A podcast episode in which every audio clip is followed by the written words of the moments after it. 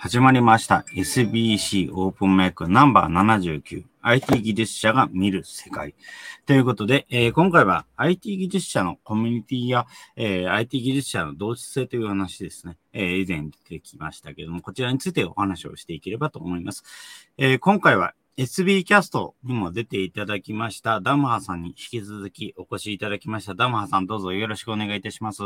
よろしくお願いします。よろしくお願いいたします。それではまず、改めましてという形になりますが、自己紹介からお願いできますでしょうか？はい。ビーグラス株式会社代表のハムダヨンと申します。SNS ではダムハという名前で活動しています。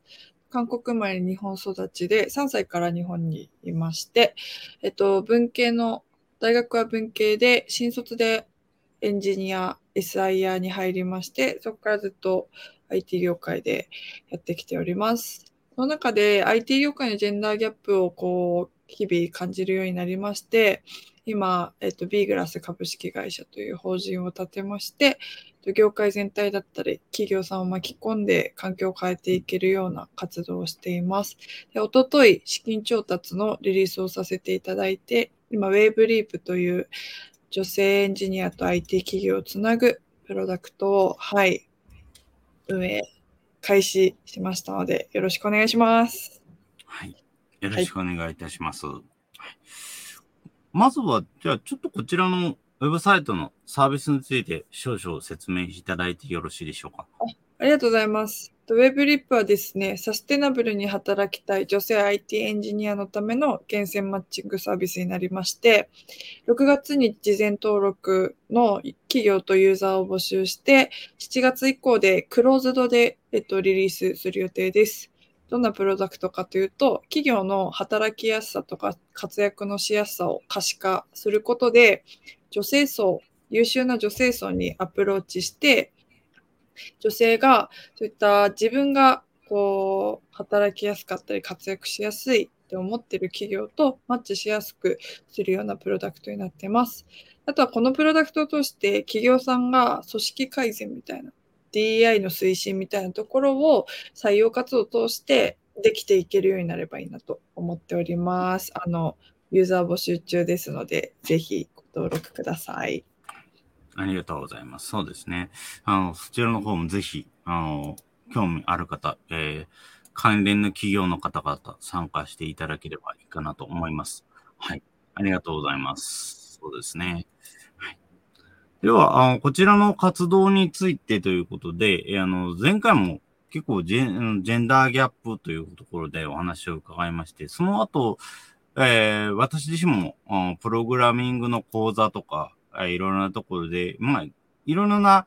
あの、プログラミングの現場に関わってみて、改めて思ったところもあるんですけれども、現状ってやっぱりジェンダーギャップっていうのは結構ある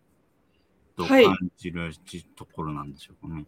そうですね。この前、大規模調査を Forkwell さんとさせていただいたんですけど、えっと、第1弾のレポートが出まして、男女 IT 業界の男女賃金格差っていうレポートを出させてもらって、そこではやっぱり説明ができない格差っていうのは、あの、生まれていましたと。で、6月20日に働き方のジェンダーギャップっていうところを私たちのレポートリリースさせていただくんですけど、やっぱりそこにも、えっと、男女で20代、ライフイベントがあまり影響の少ない20代ですら、男女でリーダー経験のある人の差が出てきているっていうところがあったりとか、うん、なので格差はまだ可視化されてないだけであります。うん、そうですね。確かに、賃金的な格差はそんなに大きいんですね。はい。そうですね。はい。あの、こちら、例えば人としての格あの、人数の、人数比というか、そういうような格差的な面という意味ではどうでしょうか？そんなギャップは必ずあります。はい。まだまだ本当に、あの女性はどちらかというと少ないっていう形になってしまうんですよね。20%は、まあ、変わらないですね。ここがすぐ変わることはないと思う。まあ、そうですよね。20%でしたね。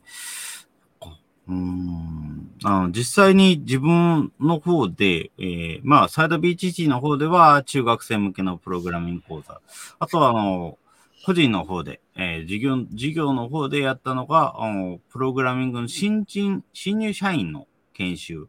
のお手伝いということで、えー、何度か関わってみたんですけれども、確かにあの中学生の講座の方ですね、中学生の講座の方はかなり、やっぱり女子は少ない形にはなってま、なっていましたね。実際こちら40人近くのクラス、まあ有志の、有志のメンバーではあったんですけども、その中で、えー、女子は2人だけでしたね。なので、かなり、まあ、偏りはあったなっていうような感覚でした。うん、はい一方、あの、個人の事業主の方でやっていたプログラミングの講座、こちらについては去年も実はやっていて、去年と今年と4月5月にかけてやっていたんですけども、こちらの方はあまりそんなに男女比がすごいばら、極端にばらけてたなんていうことはなく、割と半々ぐらいな感じでなっていたので、やっぱりこういうのって仕事場とか環境とかによってかなりばらつきはあるのかなっていうふうに感じましたけれども、これについては何か、なんか今までの調査の内容で、あ、こういうような特徴があるなとか、会社によって違うなとか、そういうのって見つかったりしましたでしょうか？あります。あの、ゲーム、ゲーム会社さんですごいなって思ったのが、女性のエンジニアが4割っていうところがありまして、で、それはやっぱすごいなってって思いました。で、そのまあゲーム会社さんは女性向けのゲームっていうのを提供してるから、そういうのが好きな女性がエンジニアとして入るっていうのが多くて、割合が多いっていうのはあるんですけど、やっぱり企業の文化とかによって割合は違ってくるっていうのはありますね。うん、文化によるところも大きいんですね。なるほど。ありがとうございます。やっぱりあ作っているものとか、まあ、企業文化とか、そういうようなところなんですね。じゃあ、こうそれによって、例えばだから企業の文化が、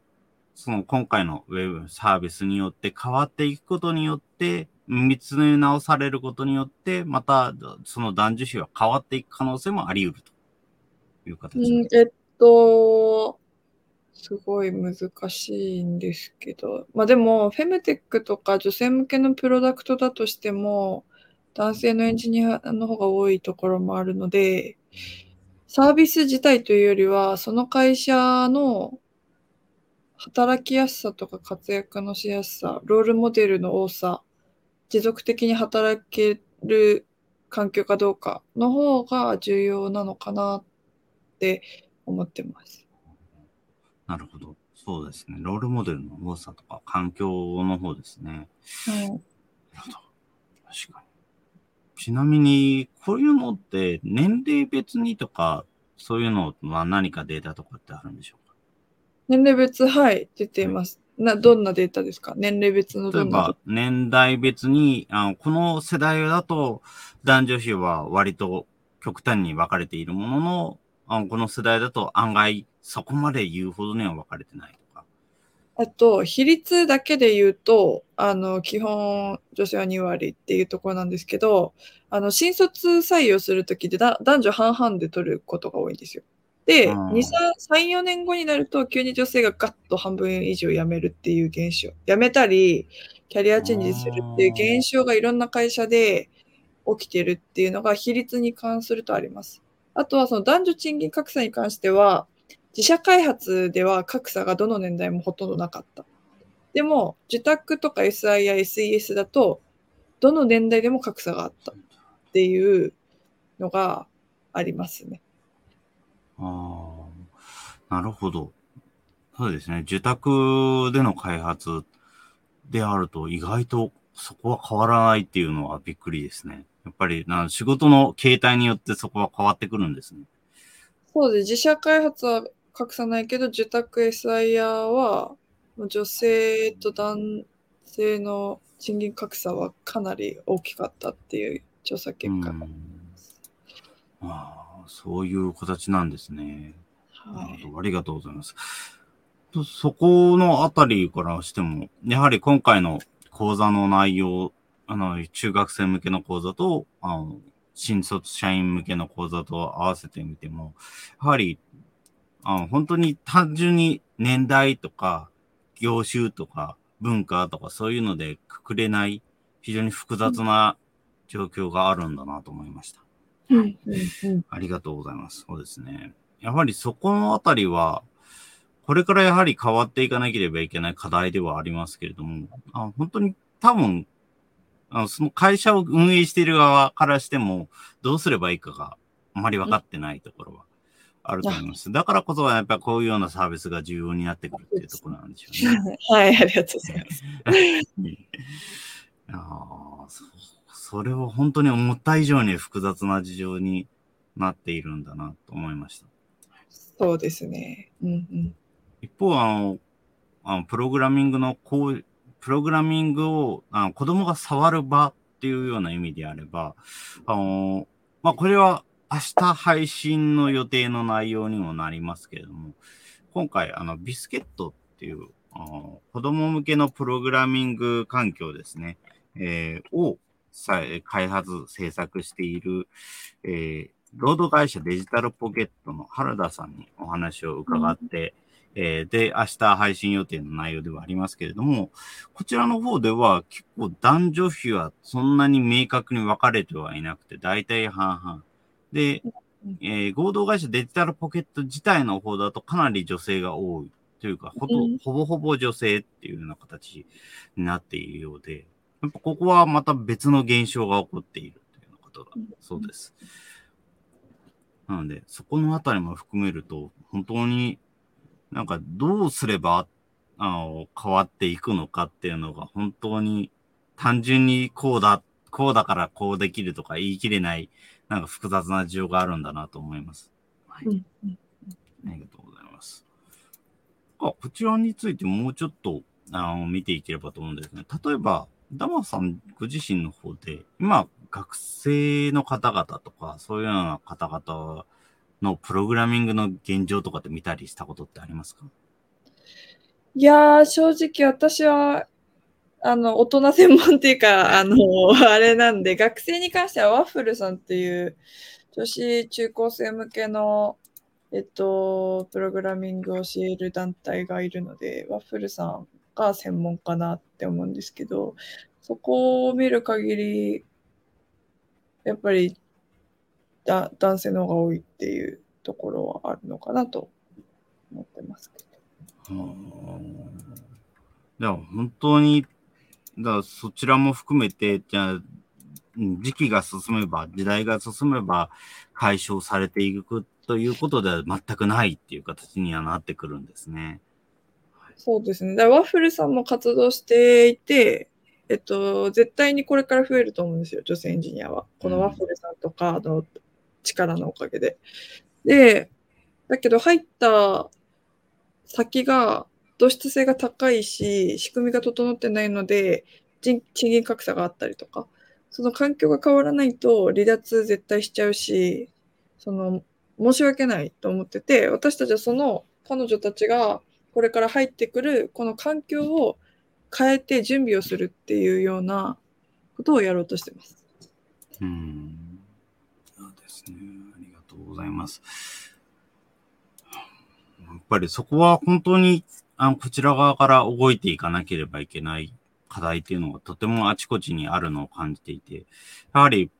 プログラミングのテクノロジーの業界だけ取っていても、やっぱり今後、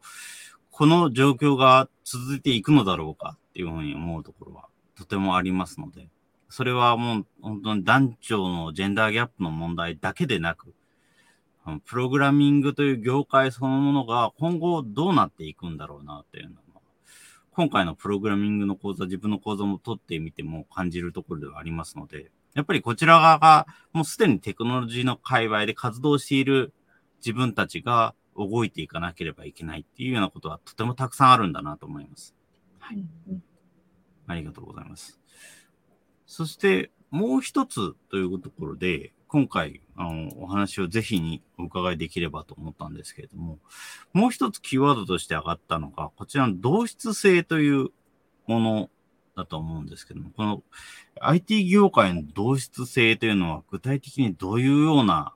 人が多いとか、どういうような人だけで形成されているとか、そういうようなものって何かありますでしょうかはい、ありがとうございます。えっと、人格的とか、どういう人みたいなところに関しては、一概に言えないので、あれなんですけど、性別で言うと男性の方が、えっと、多いって、8割が男性っていうのはやっぱ同質性が高いっていうのはあると思います。業界全体としては。で、企業全体としては、管理職になる層が、やっぱ女性がいないっていう IT 企業の方が多いので、ジェンダー観点で言うと、同質性高いというか、もう同質の人しかいないっていうことになりますね。なるほど。確かにそうですね。なるほど確かに男性が多い。その上、管理職には女性がいないという状況があると。うん確かにそこは本当に同質性が高いというよりも、同質そのものですね。うん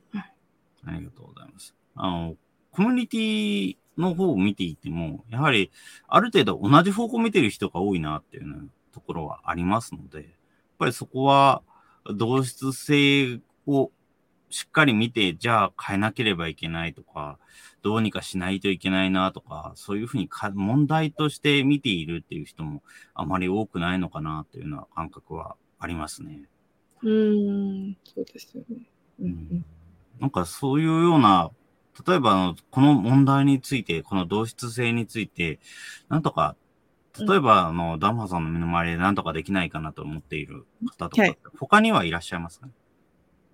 この問題に対して、はい。ビビグラスさんとかシスターとか、その周り以外の場所でとかですかね。ああ、なるほど。あもう、I、私たちは IT に特化して活動していますけど、国が30%以上にしようって、あの今、この前もニュースに出てますね。出そうとしていて、出してはいるんですけど、それに対して企業自体は優先順位が上がらないっていうことが私たちのヒアリングで分かっているので、言葉では課題に感じてます。すごい重要だと思います。って言うんですけど、じゃあ具体的に何をしてますかって聞くと何もしてないんですよね。なので、それって結局口では言うけど優先順位は上がってないんだなっていう判断になるので、でも本気でやってる企業ももちろんあります。その中で。うんで、そういった企業と私たちはそういった企業が利益を得るようにしていきたいっていう思いで作ったのがで、そういう同質性が高いことが、もういいところはあるんですけど、あの、それで短期的にはすごくいいんですけど、長期的にはそうじゃないよね、みたいなところをちゃんと理解した上で、あの、進んでいる企業がすごい大事かなって思ってます。そうですね。そうですね。やはりそういう状況が変わっていかなければいけないと言いますか、そういうようなところはありますよね。はい。ありがとうございます。あ、こちらから質問が上がってきてますね。視聴者の方から。なぜ男性が多いのでしょうか？何か男性が多い理由っていうのは、こちら前回の SB キャストも少し話題は上がっていたかと思いますが、具体的に何か、あの、ダマハさんとして、こういうような理由があるからとか、そういうのって何か、改めてお伺いできますでしょうか？二つぐらいあると思ってて、一つは、あの、高校の時に理系文系で分かれた時に理系の方が男性が多いっていうのが多分結構ほとんどがそうかと思うんですけど、それと同じ現象だと思ってます。バイアスですよね。理系は男性が行くイメージがあるので、無意識にま女性は避ける。理系をわざわざ選択する理由がないか、理系に行った、行くってなったとしても、私も一回理系考えたんですけど、9割、てか10割男性なので、わざわざそこを選択する女性、女の子って男好きなんじゃないかとか、わざわざそのなんか、そういうのもあるんですよ。学生って葛藤で。私がそうだったんです。そう、そういうのもあるんで、まずそこから、学生とかだと理系を選ばないっていうのがあると思います。で、エンジニアに関しては、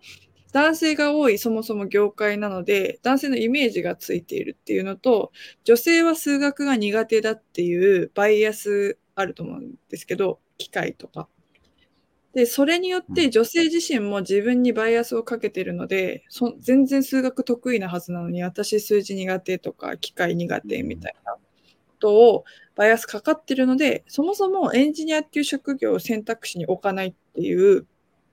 のがあるし、ロールモデルも少ないんで、ロールモデルがいないってことは見えないものにはなれないってすごいよく言われるんですけど、見えないんだから選択肢に入らないじゃないですか。なので、えっと、男性の方が必然的に多くなるっていうのが原因だって言われているので、今、ワッフルさんとかが高校生から、えっと、理系を選択できるように意識を変えていますし、私たちも女性のロールモデルを増やすとか、シスターでワンワンができるとか、そういう活動をしています。うん、なるほど、そうですね。ありがとうございます。見えないものにはなれない。確かに本当にそうなんですよね。うんまあ、こちら本当に理系が多い、学生の時代で理系が多いっていうのが、本当に改めて見てみると不思議なもので。やっぱり、あの、プログラミングって、実際にやってみると、理系の分野が絶対必須かっていうとそこまででもなくて、数学も必須かって言われるとそこまででもなくて、実際あの CG とか人工知能とか、そういうような分野で、しかも人工知能だったらモデルを作るとかになると、やっぱりプログラミングができない、数学ができない、ちょっと厳しいかなっていうふうに思うことはありますけども、逆に言うとそれ以外の分野だと数学ってそこまで必要なく、どちらかというと文系的な表現力とか、会話力、対話力とか、文章作成力とか、そちらの方が必要になるので、やっぱりそういうようなものがもっともっと見つめ直されていくと、いいのかなというふうに思っていることもありました。うんうん今回あの、そちらの明日公開の内容でもお話があった内容として、やっぱりエンジニアリングって少しだけエンジニアをやるってことができないので、うん、あの例えば自分は結構プログラミングって料理みたいなものでっていうふうに言うんですけれども、そこで話題に上がったのが、料理ってあの誰もがやれるので、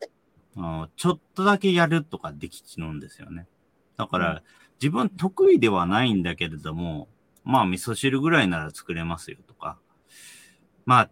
あの、家庭料理ぐらいなら普通にありものの食材でもなんか作れますよって。まあ、ありものの食材で作る時点でかなりすごいと思うんですけども、そういうようなことができますよっていうような人っていうのはいると思うんですけれども、プログラミングってそれがないですよね。もう専門職でやってるか、もうかなりホビープログラマー、もうホビープログラマー自体もあまりいなくなってしまいましたし、もう本当にそれ以外の人ってこれからは勉強しようと思ってるんですよぐらいの人しかいなくって、本当に間がない。だそういうような人が、じゃあ間の人が勉強するためのコンテンツもあるかって言うと意外となくて、プログラミングのドキュメントももうプロ目線で書かれてるので、途中の人が読んで理解できる内容がないっていうような、そういうものが多くなってるのかなっていうような感じがして、やっぱり見えないものにはなれないのはもちろんなんですけども、見えるように、見えるようにする何かあの取り組みとか仕組みもないっていうなのが現状だなというような感覚があります。だからそれをどうにかしていければ、もっと例えばプログラミング、別に専門職になる気は全然ないんだけれども、多少はプログラミングができるとか、そういうような人がまた増えていけばまた変わっていくのかなというふうに思うことはありますね。はい。うん。だから、本当にそういうような何か、あの、サイド BHT としてでもですけれども、そういうプログラミングをより身近に触れられるような、ものを出していきたいなというふうに思いますし、そうすれば既存のプログラマーにとっても、プログラマーでも読みやすい、非プログラマー、これからプログラミングを目指そうと思っている人も読みやすいドキュメントが出てくるきっかけになるのではないのかなというふうに思っています。だから、そうですね。そういうようなことを中心にいろいろやっていければいいなというところです、ね。ありがとうございます。そうですね。やはりその同質性の高さ、あの、もう、やはりあの、コミュニティ等を見ていると、IT コミュニティ等を見ていると感じる同質性っていうのは確かにあるので、やっぱりそこのはん、そこの観点なのかなっていうふうに思っていたんですけども、全然もっともっと深いところで同質性があったということで、わかりました。ありがとうございます。何か、あの、こういうような同質性、もちろん、あの、先ほど挙げていただいたような内容もあるとは思いますけども、どうやっていけば変えていけるんだろうなとか、そういうような何かアイディアとかっていうのはありますでしょうか？そうですね。えっと、同質性が高いのって悪い、実は悪いことだけじゃなくって、例えばスタートアップとか最初のプロダクトの立ち上げとかって、逆に同質性が高い方がスピード感持っていけるんですよ、実は。なんですけど、あの、中長期的に見ると、多様性のあるメンバーの方、メンバーで進んだプロジェクトの方が、利益が得られるとか、プロダクトがうまく進むっていうデータもあるんですよね。なので、そういったデータとかファクトみたいなところをしっかり伝えていって、あの、まずはなぜ必要かみたいなところを理解してもらうのが、まず第一歩かなと思ってます。はい。なるほど。事実を伝えていくということですね。はい、やはりそうですね。同質性について、本当にスタートアップの時点では、あっても、まあ、そういうような同質性があることによって、えー、うまく進みやすくなるという部分もあるものの、長期的には、やっぱり同質性よりそうでないところに多様性があった方が良いというふうになるというのは、そうですね。やはり、あの、自分はあまり組織から、組織に関わることがないので、いまいちわからなかったところもありますけれども、そういうのはあるんだなと思います。ありがとうございます。うん、こういうようなデータを公表していく。例えばこういうような先ほどのサイト、サイトサービスなどで表に出していくとか、あとはあるいはそういうようなデータを企業に直接見せて、変って、こういうようなデータがあるんで、例えば同質性を下げて、まあ、多様性を高めていきましょうとか、そういうような方向に話を持っていくとか、そういうような取り組みを今されているという形なんでしょうか。あありがとうございます。実は、こういうデータって何十年も前から実はあるんですよ。で、企業も知ってるはずなんですね。知っててできてないんですよ。なので、私たちがそのデータを用いて、えっと、一生懸命話してもピンとこないっていうのもあるんですね。なので、そういったファクトのデータと一緒になぜやるべきかみたいなところのこうハードル一歩こう私たちが下げて一緒に話していく。同じ、なんかこう、対立みたいな感じじゃなくて、同じく並んで一緒に話すみたいなことをやるべきかなって思ってるのと、あと私たちが採用観点にした理由の一つで、やっぱり採用ってどこの企業もやっているし、エンジニア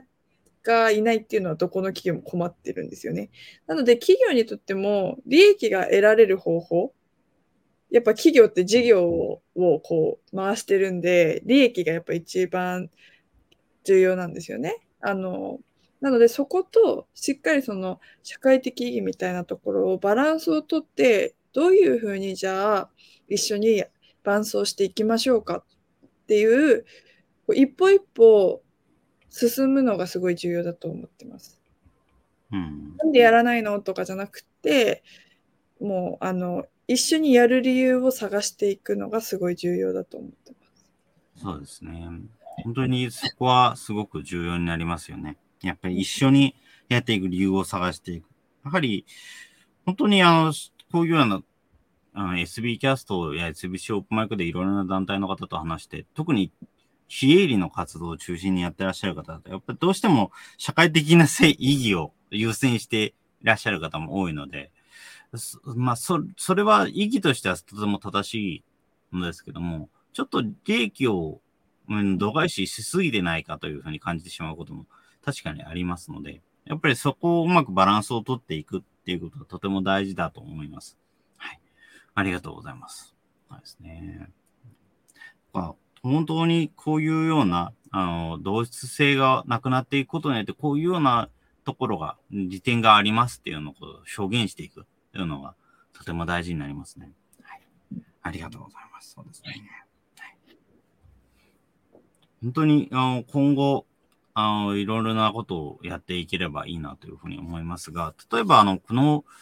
今回の SBC オープンマイクの視聴者の皆さんに、あの、例えば、これいうようなことをちょっと念頭に置いといてもらえるとありがたいなとか、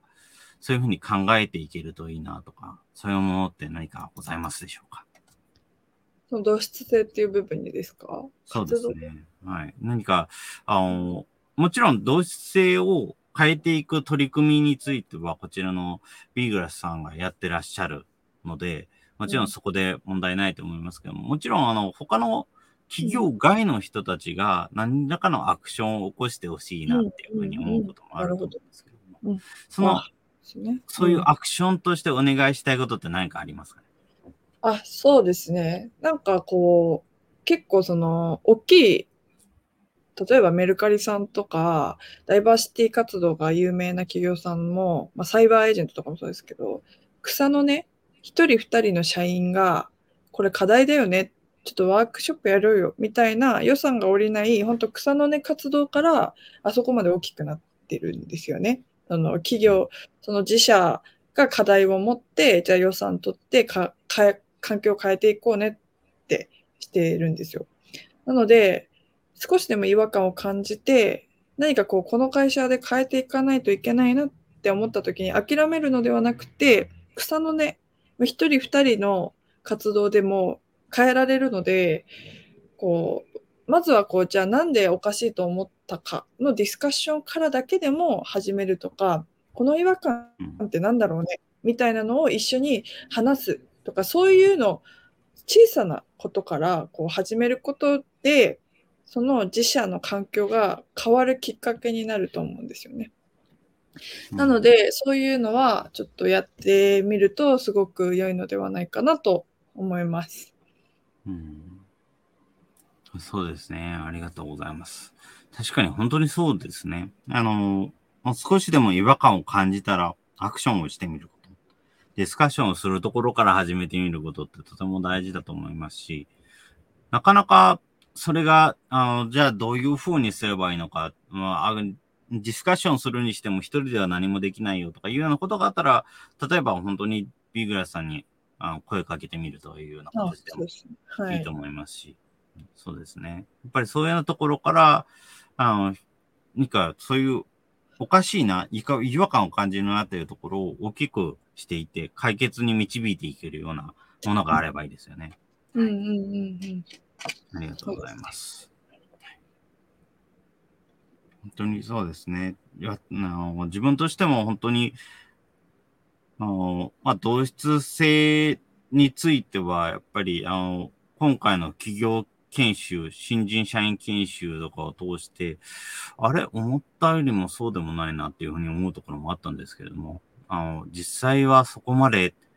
やっぱり3年後に辞められる方が多いというようなことも聞いて、あそういうようなところなんだなというふうに思いました。はい、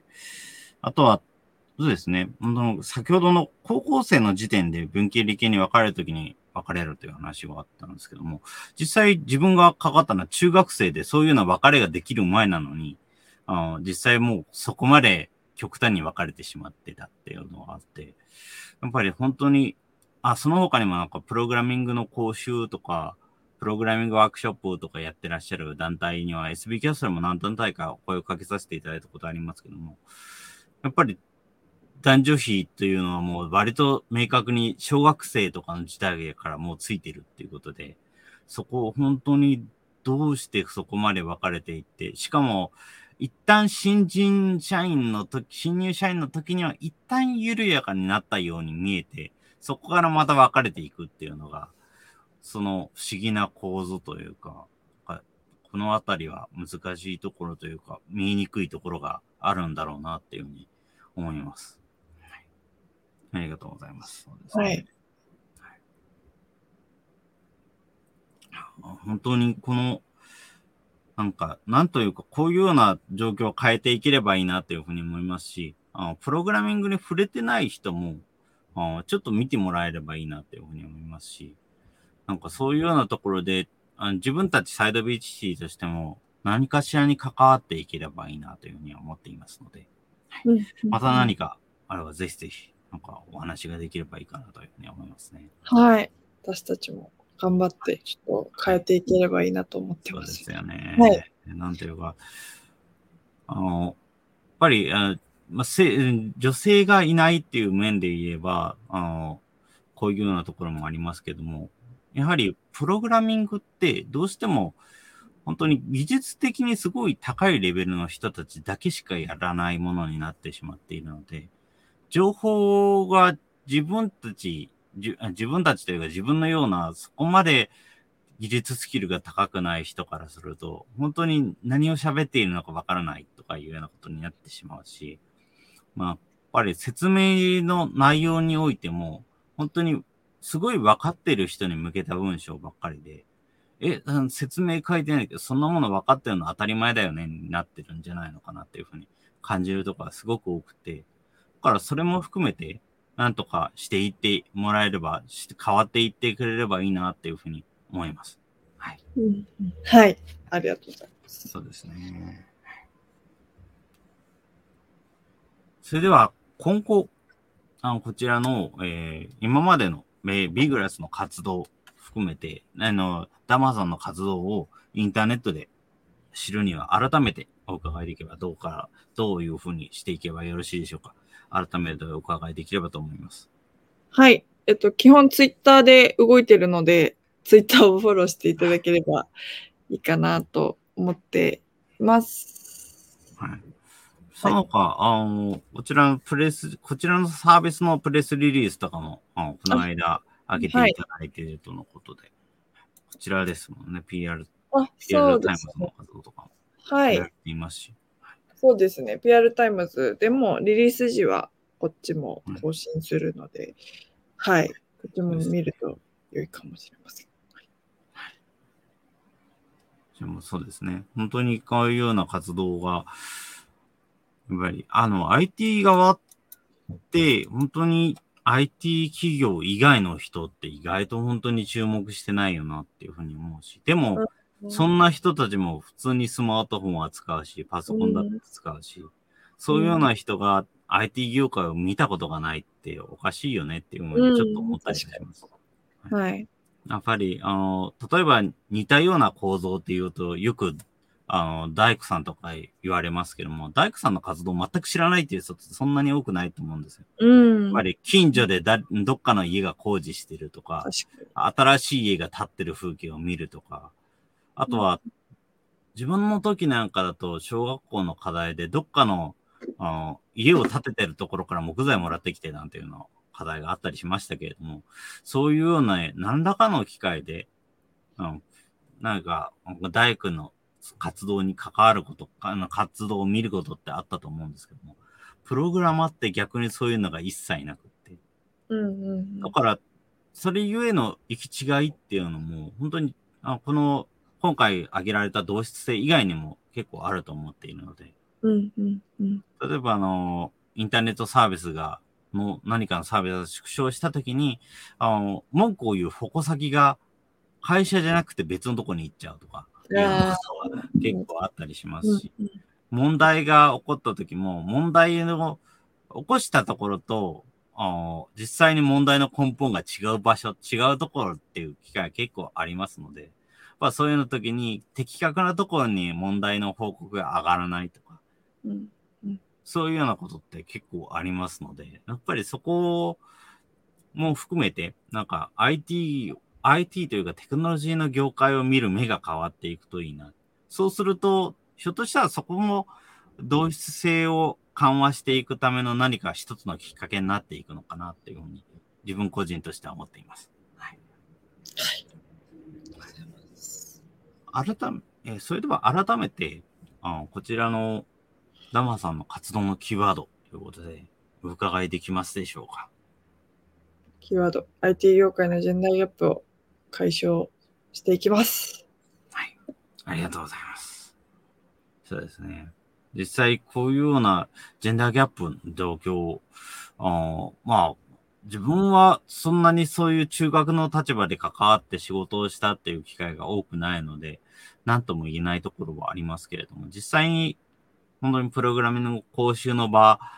に行ったり、講習を間接的に見る場からすると、やっぱりある、あるっぽいというのはなんとなくわかりますので、そこは変わっていくといいなっていうふうに思いますし、